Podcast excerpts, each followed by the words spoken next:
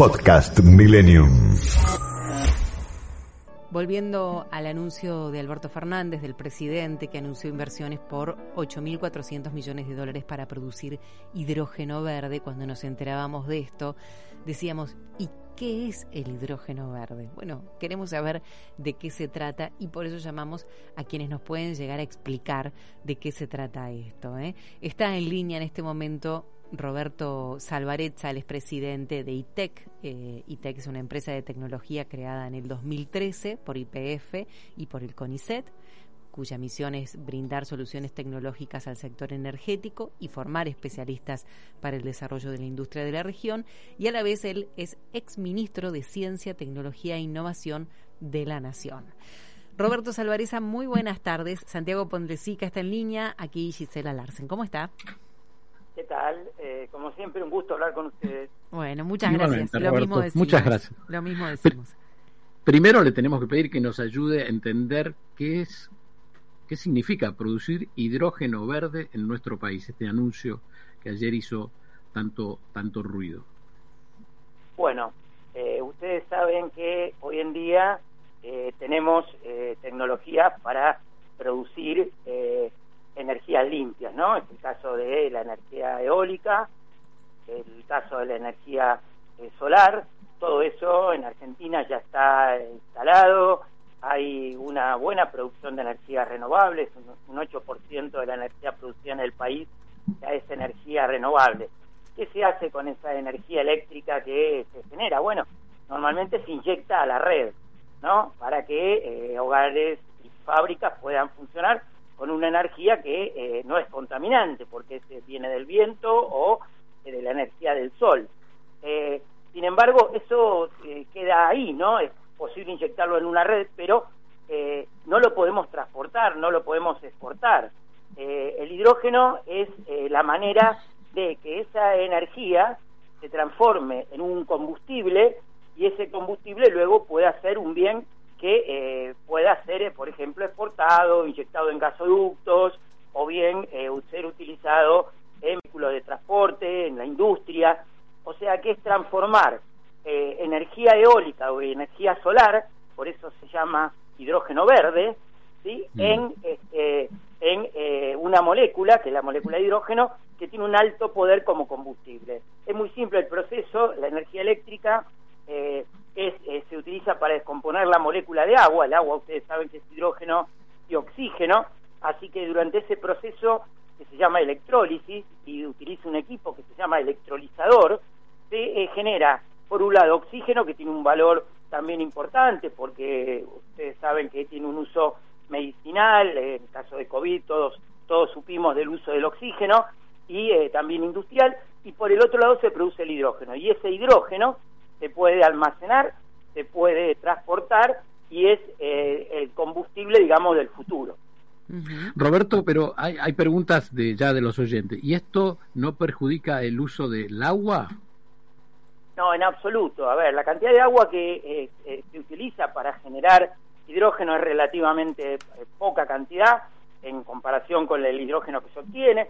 Por supuesto, hay que mirar con cuidado el uso del agua, pero eh, es una de las eh, eh, energías que eh, no, no, no, eh, no genera problemas en ese sentido y aparte eh, no contamina el agua, porque en realidad nos, se produce oxígeno e hidrógeno, que son dos gases, ese hidrógeno, luego, como les comentaba, es- este, este, el oxígeno se utiliza en basa y puede ser utilizado en la, en, en la en medicina o en, o en el caso de la industria, eh, y, el, y el hidrógeno eh, es el, el combustible. Ese hidrógeno cuando se consume, por ejemplo, Mm. en un horno si- siderúrgico reemplaza el gas o en un vehículo de transporte reemplaza el GNC, ese hidrógeno genera agua, o sea, re- eh, reacciona con el oxígeno y da agua. Y la energía de, de- de esa reacción es la que nos provee de de la capacidad de- energética. Entonces, eh, generamos a partir de viento y a partir de sol, generamos un combustible y ese combustible cuando se consume genera agua.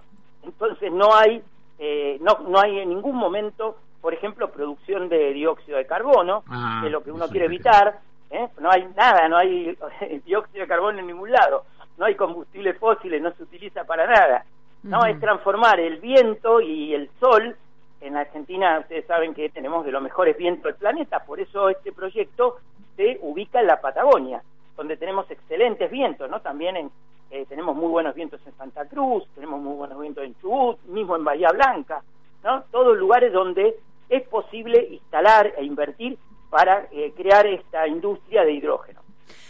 Cuando hablamos, bueno, obviamente de, de este anuncio, ¿qué, ¿qué pone la empresa y qué ponemos nosotros? Porque hasta ahora lo que logramos entender es que nosotros ponemos el lugar, ¿no? Nosotros ponemos la parte física. Ahora, se necesita material, se necesita eh, maquinaria, se necesita, me imagino, la planta eólica. ¿Ya está la planta eólica? A ver, eh, lo que se va a construir es una planta de, que produce hidrógeno, o sea que básicamente ahí hay electrolizadores, estos eh, equipos que transforman el agua en hidrógeno. Ahora bien, la energía para ese proceso viene de un parque eólico que se va a construir también en las inmediaciones de donde está la, eh, la planta, una planta que va a generar 650 eh, megawatts. Entonces, el, el, parque eólico que se va a construir genera la, la energía eléctrica y esa energía eléctrica, a través de estos electrolizadores, descompone en agua en oxígeno e hidrógeno. Bien. Ese es el, el proyecto. a su vez, ese hidrógeno, si uno lo quiere exportar, va a tener que ser transportado y a su vez va a haber, vamos a tener que tener un puerto ¿eh? de aguas profundas para que pueda ser en, en el futuro embarcado hacia aquellos este, lugares donde eh, se requiera. ¿no? Hoy en día Alemania y Japón están haciendo una apuesta muy grande para transformar sus economías en economía de hidrógeno. Entonces, se espera que hoy en día un combustible que hoy en día es caro, porque el hidrógeno es más caro que las otras fuentes energéticas, vaya eh, bajando de precio a medida que aumenta la escala de producción y eh, sea eh, para el 2030 ya muy competitivo y permita funcionar gran parte de la industria alemana, por ejemplo, lo que es la industria química, la industria siderúrgica, parte del, del transporte, esté funcionando hidrógeno. Así que para Argentina se le abriría la posibilidad de, de, exportar a mercados internacionales. Bien. Ahora, por ejemplo, la planta eólica, la tenemos, o sea, la tenemos que empezar a construir. ¿Cuánto lleva a construir una planta eólica? No, bueno, por eso, por eso el proyecto tiene una primera etapa hacia el 2024, ¿sí? Y luego tiene una etapa escalable, o sea, pasar de esos 650 megawatts a producir una cantidad mayor de hidrógeno. Ahora, les quiero comentar a ustedes que aparte de esta inversión, que es muy importante para esta planta de hidrógeno, eh, que tiene varias etapas para llegar en el 2030 a 8 gigawatts, que es una cantidad muy grande de energía de hidrógeno que se va a producir. Hay que decir que hay otros proyectos de hidrógeno en Argentina, eh, uno de ellos es este, de una empresa estatal, que es eh, IEASA, eh, que ustedes conocían antes como NARSA, y esta empresa está fabricando, está, tiene un proyecto de instalación de un parque eólico y una planta de generación de hidrógeno en Bahía Blanca, donde también hay excelentes vientos. Y por supuesto hay proyectos también en Santa Cruz, por ejemplo. ¿eh? Así que esto es este, una de las, eh, yo diría, de las este, apuestas del futuro de la Argentina. Muy buenos vientos, se genera energía eléctrica, parte de esa energía eléctrica puede ser inyectada en las redes, otra parte de esa energía eléctrica mueve electrolizadores y esos electrolizadores generan hidrógeno, que puede ser utilizado para consumo interno o bien para exportar. En el caso del proyecto de Río Negro es mm, fundamentalmente un proyecto para exportar. Para exportar. ¿Y qué pasó, por ejemplo, con los parques eólicos que se construyeron en la época del macrismo? ¿Están en uso? ¿Se usan para algo?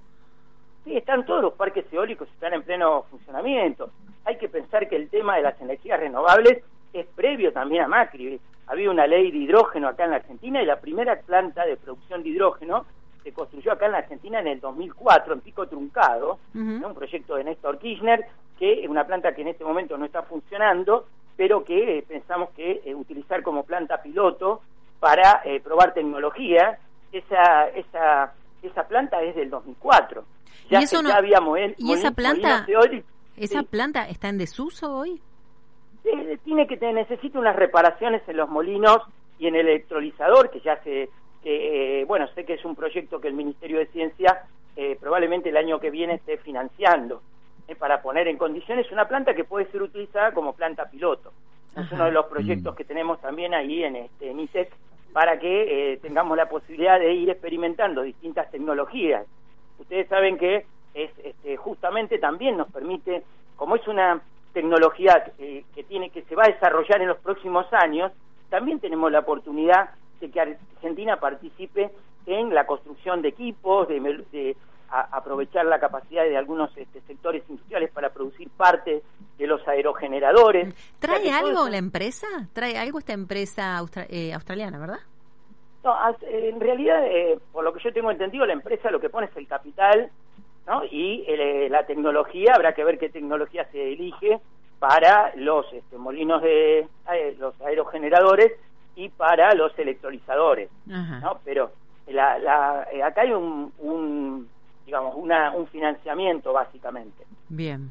Bien, y eh, hablamos del 2024 como el primer paso, ¿no? dijimos, tiene diferentes etapas, nos, nos contaba usted, eh, Roberto, y el 20, estamos hablando del 2024 como el primer pasito, con miras al 2030. Así más o menos es el planteo de esto. Y para el, para el 2024 tendremos el primer eslabón de, de esta cadena que va a terminar con, ojalá, la exportación de este hidrógeno, como bien contaba. Y usted habló de que se necesitaban aguas profundas para poder hacer esto. Me refería a un puerto de aguas profundas. Sí, exacto, para, poder, la embarcación, claro, exacto. Y en, en, ese caso, digamos, eh, eso ya ya está pensado, se sabe dónde va a ser o algo, o no, todavía, digamos, está delineándose esa parte. Sí, la provincia de Río Negro ya tiene un proyecto para eh, poder tener un puerto de agua profunda donde tener el acceso de buques para transportar el hidrógeno. Ustedes saben que el hidrógeno es un gas el transporte del hidrógeno se está pensando básicamente en llevarlo como amoníaco, ¿eh? exportarlo como amoníaco. Ese es el, digamos, el camino que hoy en día parece ser el más, el más adecuado. Ajá. El amoníaco, o sea, puede viajar en barco. Le pregunto porque no tenemos ni idea, ¿eh? Por eso le pregunto. Sí, bueno, es una de las formas de transportarlo. Ustedes saben que el, el, hidrógeno es gas, entonces eh, hay una manera, es, es licuarlo, o sea, transformarlo en líquido, un proceso también que hay que realizar, o bien en tubos como gas, o bien como líquido, hmm. pero eh, para transportar y exportar, una de las formas que se está estudiando es el transportarlo bajo la forma de, amoníaco. Esa es la forma de hmm. exportarlo. Entonces, por eso se necesita siempre algún puerto para poder eh, luego eh, poder embarcarlo y ir a, a esos mercados que tienen como metas, piensen ustedes que Alemania tiene todo un proyecto ya para el 2030, donde eh, está que, por ejemplo, su industria siderúrgica, su industria química y gran parte del transporte esté funcionando hidrógeno. Ese hidrógeno no lo puede proveer todo Alemania, no tiene la capacidad para generar esa la, cantidad de hidrógeno que va a necesitar. Por eso es tan importante para, digamos, de, para, para esta transformación que eh, se está realizando, que haya eh, lugares donde se pueda producir el hidrógeno. Argentina es un lugar especialmente apto por el tema que tiene de los mejores vientos del planeta en, en la Patagonia. Esa es la ventaja comparativa, entonces transformar viento en energía. Estamos hablando con Roberto Salvarezza, presidente de ITEX, ex ministro de Ciencia, Tecnología e Innovación de la Nación Argentina. Roberto, lo estoy escuchando con atención, el anuncio siempre de inversiones para Argentina a todos nos da ilusión eh, y voy entendiendo, y si no usted me corrige, que lo principal resultado de esto es exportar, o sea, que ingresen dólares. Ahora, ¿cuándo nos serviría también a este, este tipo de energía a nosotros en Argentina para solucionar el tema de la falta de energía y de las tarifas? Bueno, a ver, el, eh, uno puede pensar que inclusive en una primera etapa, eh, parte de lo que se genere de hidrógeno pueda ser utilizado en nuestro país. Hay diversas formas de ser de, utilizarse este hidrógeno. Aunque no tengamos las máquinas, pues yo le entiendo que si los camiones no funcionan hidrógeno, si no, corríjame, ¿eh? no lo podemos usar. ¿Cómo lo podríamos usar eh, como energía? Por ejemplo, una manera eh, relativamente rápida de usarlo es inyectarlo en los gasoductos con un volumen menor al 10% de lo que hoy lleva, ¿no? O sea, hacer una mezcla de gas, que es el que transporta actualmente los, los gasoductos, y un menos del 10% en hidrógeno. Menos del 10% es un tema de seguridad, ¿no? Pero menos del 10% de hidrógeno es una alternativa, o sea que uno podría eh, eh, tener otra fuente de eh, combustible en, el, en los gasoductos. Es una manera de, hacerlo. La otra forma, que es muy sencilla, es reemplazar el CNC, que hoy en día de los transportes, los coches, que ustedes saben que funcionan a motores a combustión con gas, bueno, este, en Estados Unidos y Alemania ya se está utilizando hidrógeno en lugar de gas en los vehículos. ¿no? Entonces ahí hay otra manera de que puede ser utilizado acá en el país. Otro de los proyectos que estamos también eh, estudiando en, en ITEC es en la industria siderúrgica acá, en los, en los, en los hornos, en lugar de calentar, eh, en los hornos, en lugar de calentarlos con este gas, es reemplazar por este hidrógeno. Otro tema, las, las eh, usinas térmicas que funcionan a gas para generar energía ustedes mm. conocen las usinas que utilizan las térmicas. Bueno, estas, estas pueden ser también eh, alimentadas con hidrógeno. Así que en ITEC tenemos un consorcio de 50 empresas argentinas que están estudiando todas las posibilidades que hay para esta eh, nueva para esta nueva forma de, energía eh, que ya le digo va desde el transporte hasta la siderurgia las posibilidades. Bien. Em, hoy, escuchando a Gonzalo Cabrera, perteneciente a la provincia de Río Negro, al gobierno de, Río Negro, hubo algo que me llamó la atención porque él decía que en este momento se estaba haciendo una prueba de prefactibilidad, que luego faltaba la prueba de factibilidad y luego seguir avanzando en estos eslabones. Ahora, si esta prueba de prefactibilidad no da positivo, ¿Qué hacemos con el anuncio? No, a ver, este, te, comento para que tengas, este, digamos, sí, en primer lugar, hay varios proyectos hoy en día de hidrógeno en la Argentina. No solamente en la Argentina, hay proyectos de hidrógeno mismo en Alemania. Alemania está eh, montando una planta de 5 gigabytes, de, gigabytes de, hidrógeno para el 2030. Eh, así que en Arabia Saudita, utilizando la energía solar, no la energía eólica, sino la energía solar, es decir, hay varios proyectos. Chile tiene otro.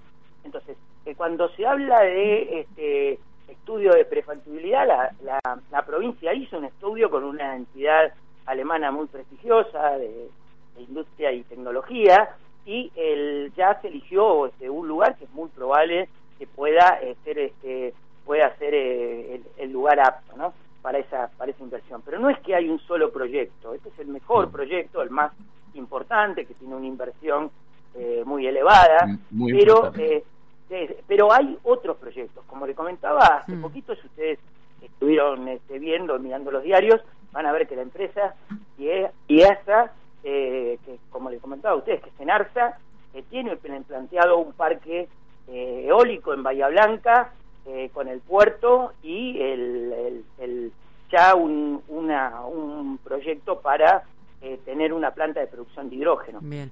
igual yo le pido disculpas porque como no, la verdad es que nos tuvimos que poner a estudiar hoy porque nadie tiene idea de esto y todos hoy a la mañana empezamos a devorarnos toda la información que podíamos llegar a obtener como para preguntar y sacarnos todas las dudas que teníamos porque la verdad es que como les decía antes no conocemos el tema. Por ejemplo eh, una, una pregunta recurrente de los oyentes ayer también. El agua de dónde la van a sacar de los ríos de Río Negro el agua es fundamentalmente sí, en algunos, en algunos, a ver, en el mundo se está pensando, eh, obviamente, la utilización de agua, de agua es, este, eh, por ejemplo, de río es la eh, adecuada. En otros proyectos se piensa en desalinizar, no sacar agua de mar, de mar. Este, pero el, el, consumo de agua que seguramente va a haber que tener también un control de esto eh, así hay un organismo internacional que está funcionando, el Foro del Agua, que está mirando este tema y, eh, por supuesto, va, va, a haber también un control de la cantidad de, agua que, se utiliza, pero también tengan en cuenta que la propia reacción cuando se consume el hidrógeno vuelve a dar agua. ¿no? sí, es lo que nos decía, vuelve, claro, es lo que nos contó anteriormente. Roberto, le quiero le quiero hacer una, una pregunta. Eh, usted fue ministro de Ciencia y Tecnología, Innovación de la Nación Argentina, sacando las diferencias políticas, la grieta, eh, recordando que tuvimos tiempo que tuvimos que importar energía. ¿Usted cree que ahora vamos por el buen camino? Déjenos un mensaje de esperanza, que Argentina empezó a desarrollar realmente plantas de energía, ya sea eólicas, o vamos en el buen camino para recuperar eh, nuestra propia, a partir de nuestra propia tecnología, tener energía propia? Sí, por supuesto. Mire, Argentina, eh, hoy el mundo tiene, está en una transición energética. No es que mañana va a ser todo hidrógeno verde, sino que vamos eh, incorporando proporciones de energía limpia, en este caso el hidrógeno verde, a las fuentes de energía. Eh, vamos a seguir utilizando combustibles fósiles, pero cada vez en menor proporción. Por eso es que uno habla de horizontes de 2030, habla de 20 años. Esto es toda una transición donde vamos a dejar de ir usando combustibles que generan dióxido de carbono, gases de efecto invernadero y sustituyéndolo con tecnologías limpias. Entonces, estas tecnologías limpias, muchas ya están en el país, el caso de la energía eólica, el caso de la energía solar, y aparte ahora hay una manera de guardar energía de esas, de esas energías limpias que es el hidrógeno verde. Mm. Existe también otro tipo de hidrógeno, que es el hidrógeno azul, que también es interesante para la Argentina. El hidrógeno azul es más barato el hidrógeno verde, eh, se trata de tomar gas, el gas y eh, reformarlo, se llama un proceso llama reforming, que genera hidrógeno y dióxido de carbono. Claro, ustedes dirán, bueno, pero si ese dióxido de carbono se vuelve al ciclo, estamos nuevamente contaminando, ¿no? Pero el, en este hidrógeno azul, ese, este dióxido de carbono se captura y se eh, y se, eh, eh, lo ubica en depósitos subterráneos. O sea que ahí empieza la geología, hay que buscar lugares donde enterrar, si ustedes quieren la palabra, ese dióxido de carbono. Entonces mm. ahí hay otra manera que el gas, que hoy en día es la fuente de hidrógeno más utilizada en este proceso de reformado y la más económica, pueda ser utilizado, este hidrógeno se llama azul, y este, hay, por supuesto ahí hay que capturar ese hidrógeno, el dióxido de carbono que se genera y sacarlo de circulación, porque si no contaminamos, ¿no? Pero hay distintas alternativas. Yo creo que Argentina está, en este momento está avanzando en la producción de gas a partir de los, de los no convencionales, y de vaca muerta, pero también está haciendo una apuesta a estas, eh, a estas energías este, limpias. Y por supuesto también está haciendo una apuesta al litio, ¿eh? que es otro, otro recurso para eh, tener, este, por ejemplo, vehículos eh, que no generen este, vehículos eléctricos que obviamente no contaminan con este, gases de efecto invernadero. Bueno, esta empresa creo que en hace unos años había tenido o tiene todavía un contrato con la provincia de San Juan, si no me equivoco. Eh, sí, yo eso no te lo puedo, no, te lo puedo decir, la verdad no, No, pero vamos a buscar la, información porque justo es la misma empresa, así que bueno, podemos ahí este, buscar antecedentes, como dicen los que tienen que emplear gente, este, para, para ver también cómo fue ese proceso porque todos nos ayuda a comprender. Leo una última pregunta, pero puede decir paso, ese no es mi tema, pero quizás sepa y pueda contestarnos. En esto, ¿tiene que haber un acuerdo eh, o tiene que haber una voluntad de la provincia de Río Negro, porque los recursos naturales son de la provincia, ¿verdad? Eh, eh, mire, eh, por supuesto, la, obviamente, la, digamos, la que puede decirlo bien esto de las autoridades de Río Negro, pero tengan ustedes en cuenta que en julio de este año ya se había anunciado un acuerdo con la gobernadora presente con el este, con el ministro de producción de la Argentina, Matías Pulfa, tuvo el embajador australiano y ya se habló de un, de un acuerdo para que eh, se instalara una eh, planta de producción de hidrógeno en la provincia de Río Negro, porque había habido todo un estudio previo por parte de una entidad tecnológica alemana que había estudiado y había recomendado, eh, justamente había encontrado las condiciones para que este proyecto pudiera ser llevado adelante. O sea que hay un acuerdo de la provincia para que esto ocurra. Bien.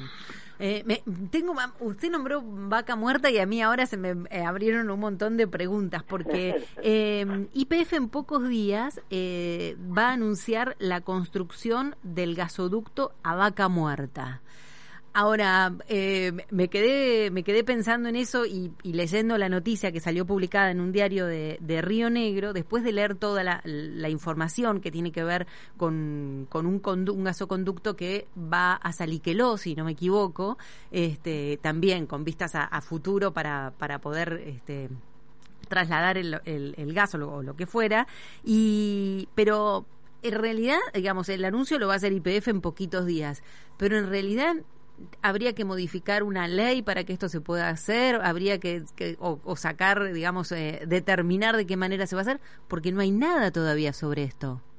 No, a ver, el gasoducto, a ver, Vaca Muerta eh, está aumentando la producción de gas mucho, eh, estamos en buenos niveles de gas, este, y como estábamos hablando, estamos en un proceso de transición energética, los combustibles fósiles se van a seguir utilizando durante años, y eh, lo que vamos a hacer es incrementar las energías que son limpias. O sea que el hecho de que Argentina plantee la construcción de un este, gasoducto que pueda eh, llevar este gas que hoy en día empieza a eh, producirse en cantidades cada vez mayores, me parece una estrategia muy importante. Yo creo que Nación va a estar impulsando el proyecto de, este gasoducto, que tal cual este, vos decías, va hacia a